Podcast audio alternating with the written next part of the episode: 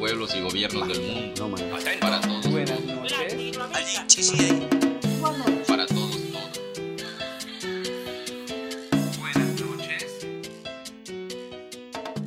Una noche en Latinoamérica, una propuesta de la Asociación Unidos para Torre Latino Radio Campus 106.6 FM.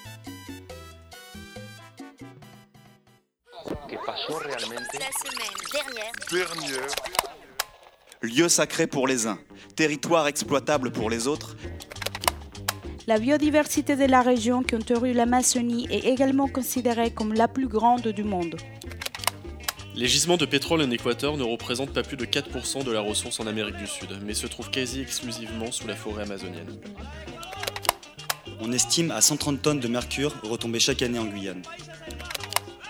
Les pétroleros procèdent à des recherches sismiques qui consistent à enfouir tous les 100 mètres des explosifs à 20 mètres de profondeur et d'étudier au radar les ondes de ces explosions. Le Grand Conseil des Amérindiens de Guyane dénonce l'argument par les chiffres. Les autorisations de permis augmentent, les chantiers illégaux aussi. Une rivière polluée par 40 ans d'extraction de pétrole, un état désengagé de ces régions, et voilà comment au fil des années, les Quichuas se sont mis à accepter CGG la française, Texaco l'américaine, mais surtout Petro Amazonas l'équatorienne. Ya estamos rodidos. On est déjà foutu, pourrait-on traduire.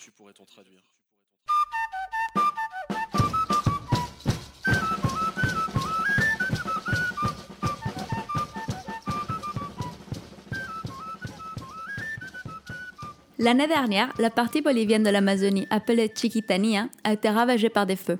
Bien que la Bolivie ne recouvre que 10,2% de la superficie totale de l'Amazonie, au 30 août, 26,3% des feux se situent sur son sol. 2 millions d'hectares de forêts ont brûlé, plus de 200 millions d'animaux sont morts et 6 pompiers volontaires ont perdu la vie. Des feux qui ont commencé en mai de 2019 et qui se sont intensifiés en août, un mois après la multiplication des feux, le gouvernement d'Evo Morales n'avait toujours pas déclaré désastre national. Comment sommes-nous arrivés à ça?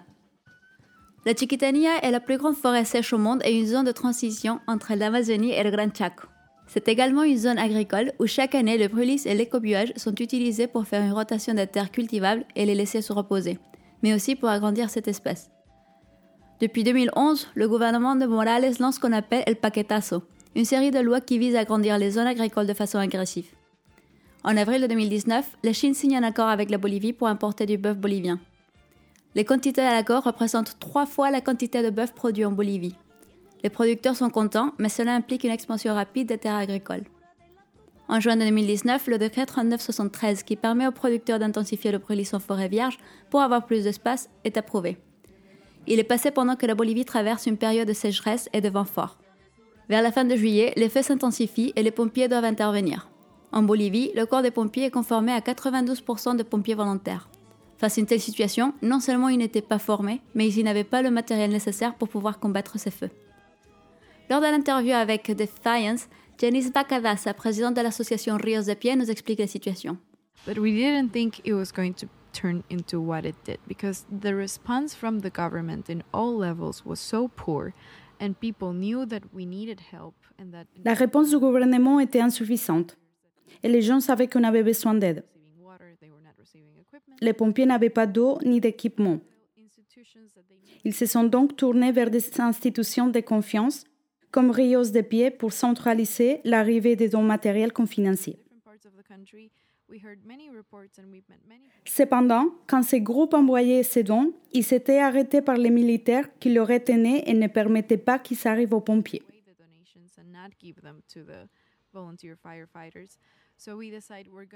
Nous avons donc décidé d'y aller nous-mêmes car on connaissait ces pompiers volontaires, c'était nos amis. Elle raconte également qu'elle fut arrêtée à l'aéroport lorsqu'elle retournait en Bolivie avec des bottes et des masques pour les pompiers, sous prétexte que la situation d'urgence n'avait pas été déclarée et qu'elle ne pouvait pas faire entrer ses dons. Sous le même prétexte, le gouvernement refusa l'aide internationale, avec par exemple toute une équipe de pompiers argentins formés à lutter contre les feux en forêt et équipés pour aider, ou plusieurs dons envoyés par l'Australie qui se sont perdus dans la douane. Face à cette situation et au fait que personne ne parlait de ce qui était en train de se passer, Janice commença à publier beaucoup sur les réseaux sociaux, ce qui attira l'attention des médias étrangers. Suite à ça, le gouvernement commença à menacer Janice ainsi que les membres de Rios de Pie en les accusant d'être en train de fomenter un coup d'État. Mais pourquoi le gouvernement a refusé cette aide? I mean, these are only theories that we came up with. I cannot prove this, but one of the reasons why we think that they didn't declare national disaster. Nous avons deux théories. La première, c'est parce que lorsqu'on déclare la situation d'urgence, la plupart du budget de l'État doit être détourné pour soulager les zones touchées et pour lutter contre les désastres. Ils auront perdu beaucoup de leur budget alloué à la campagne électorale et les médias se seraient concentrés sur les feux.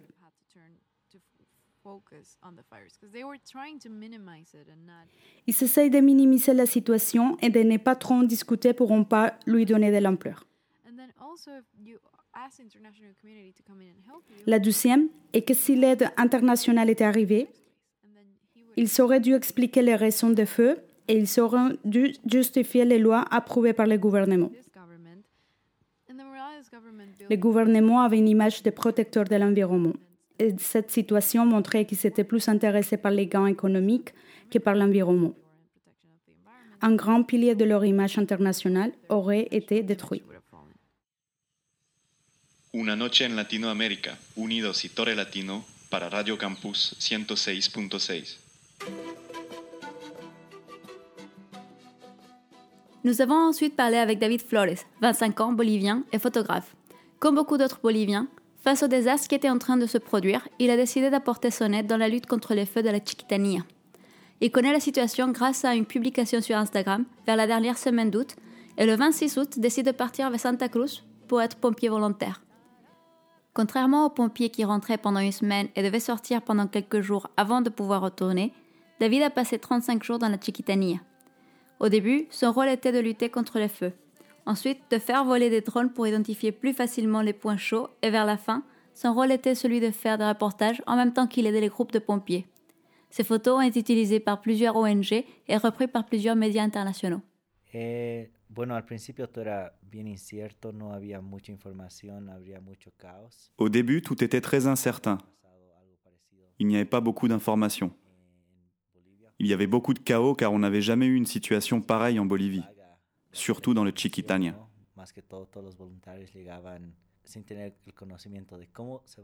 Beaucoup de gens arrivaient sans savoir comment ils allaient aider.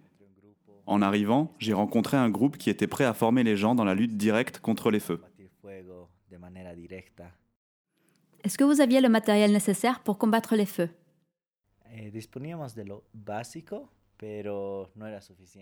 On avait accès au matériel basique, mais ça ne suffisait pas pour faire face au feu.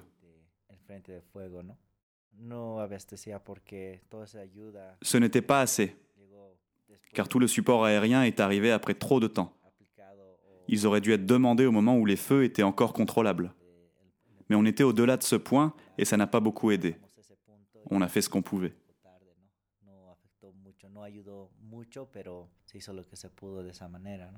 Qu'est-ce que tu penses de toute l'aide que le gouvernement n'a pas voulu accepter?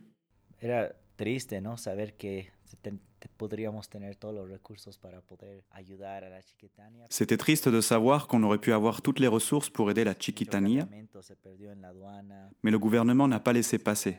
Beaucoup de dons qui arrivaient se perdaient à la douane.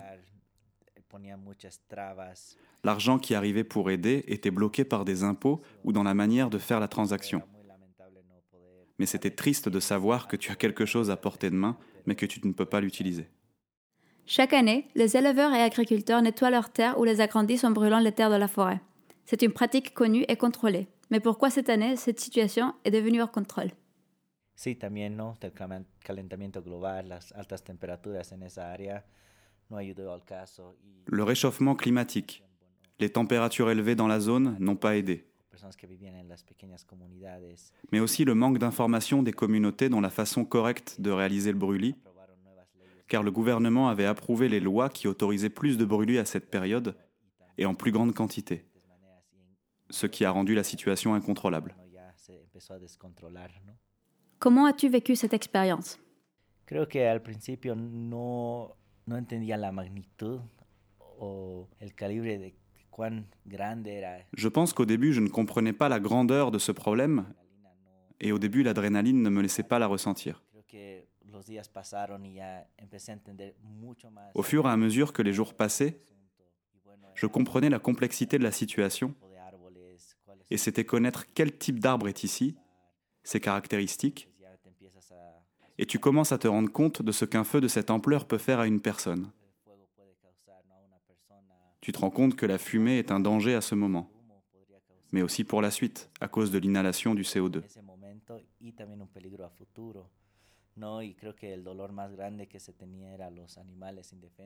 Mais la plus grande douleur était les animaux qui ne pouvaient pas s'échapper, ni s'exprimer pour demander de l'aide. On voyait beaucoup de cadavres et on arrivait dans des zones où on sentait une odeur de mort.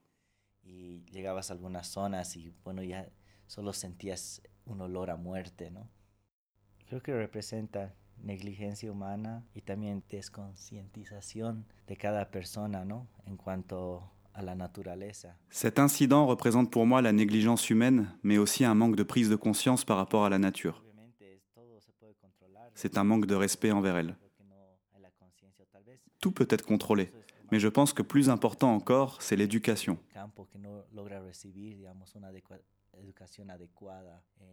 Les gens à la campagne, qui n'ont pas une éducation adéquate à ce type de situation, pour eux, c'est pas grand-chose.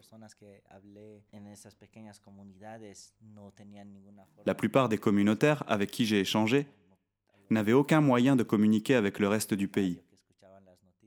Ils avaient une petite radio, mais quelques infos sont très sensationnalistes et ne savaient pas ce qu'il se passait. Un jour, près d'un parc national, on a trouvé un monsieur qui continuait à brûler. Nous avions réussi à tout éteindre et à lui expliquer la situation, mais il n'était pas du tout au courant. Lui, il pensait que tout était fini. Je pense que c'est un peu d'éducation et de communication. Una noche en Latinoamérica para Torre Latino y Radio Campus Lille et Dijon.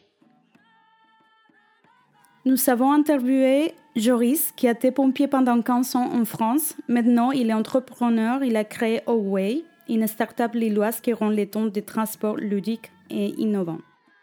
Nous voulions lui poser quelques questions concernant son expérience en tant que pompier.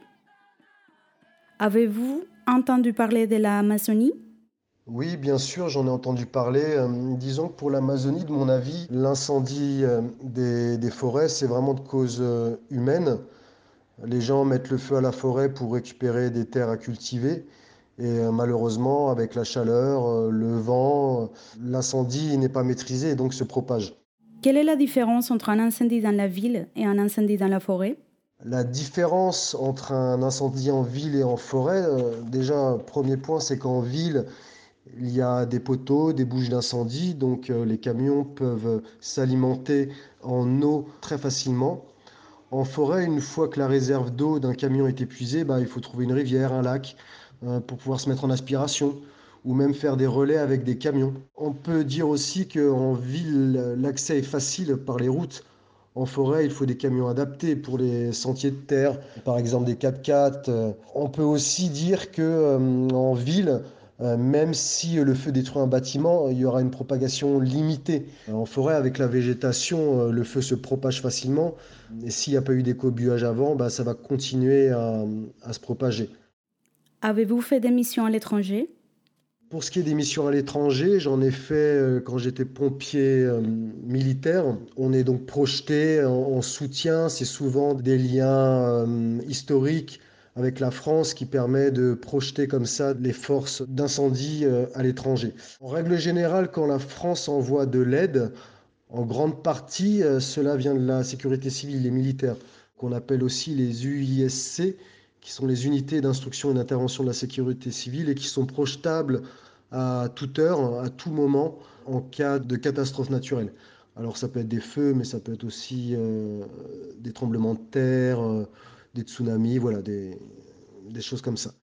Est-ce qu'il y a des organisations françaises qui aident à gérer ce type de catastrophes il y a quelques associations françaises, notamment euh, Pompiers de France, qui regroupent des pompiers. Alors, ils peuvent être volontaires ou professionnels, euh, même militaires.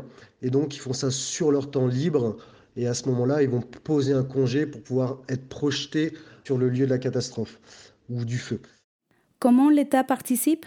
L'État fait aussi appel à des demandes auprès des pompiers volontaires, vraiment dans un cadre particulier en renfort.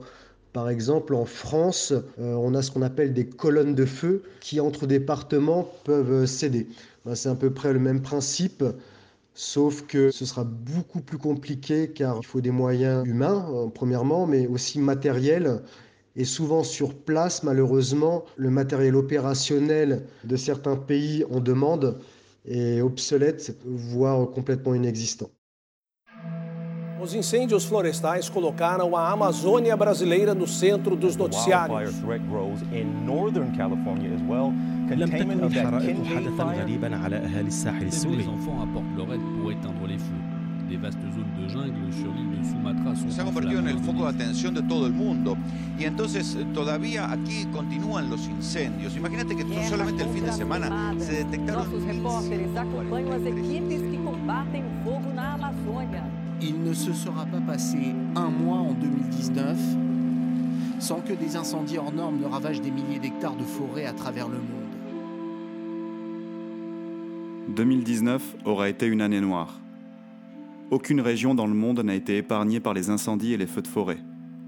En Amazonie, en Indonésie, dans l'Alaska, en Australie, Californie, Colombie, au Venezuela, en Syrie, au Liban, au Mexique, en Sibérie.